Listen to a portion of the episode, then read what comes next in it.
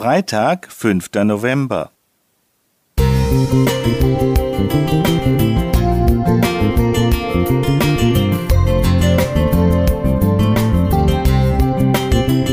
Ein kleiner Lichtblick für den Tag.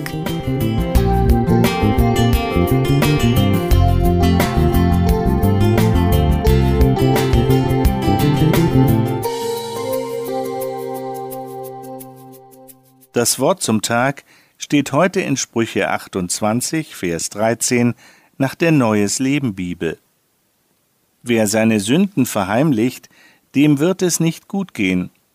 Aber wenn er sie bekennt und davon lässt, wird er Barmherzigkeit finden. Es lag viel Misstrauen in der Luft.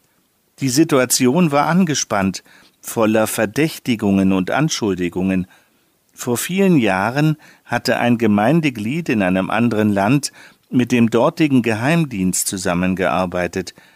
Jetzt, nachdem die Sache ruchbar geworden war, fühlten sich einige Gemeindeglieder verraten.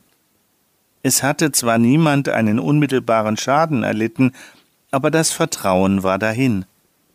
Die Person, die den Verrat begangen hatte, saß jetzt in der Mitte der Gemeinde und schwieg.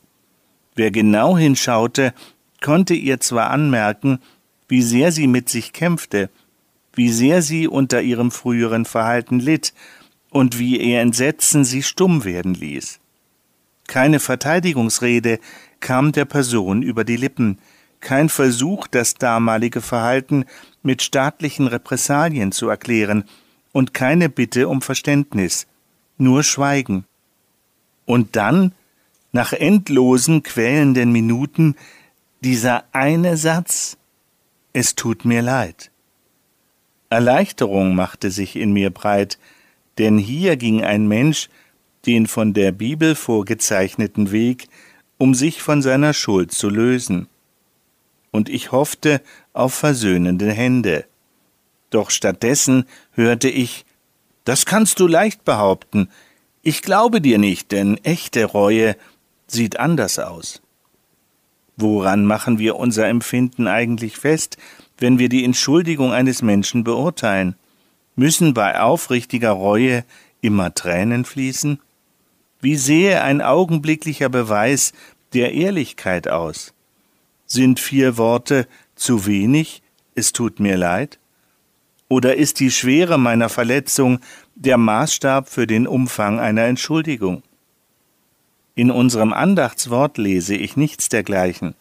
Gott legt auf ein ehrliches Eingeständnis Wert, nicht auf Formen, und auch die Gefühle der Verletzten und Enttäuschten macht er nicht zum Kriterium. Reue ist Abkehr vom eigenen Verhalten und wie Buße eine Bekehrung zu Gott. Ob sie ehrlich ist, können wir Menschen oft erst später am veränderten Verhalten des Reumütigen erkennen. Im Augenblick des Bekenntnisses ist wohl nur Gott in der Lage, seine Ehrlichkeit zu beurteilen. Er reicht die Hand zur Versöhnung. Das sollten wir ebenso tun. Heinz Ewald Gattmann Musik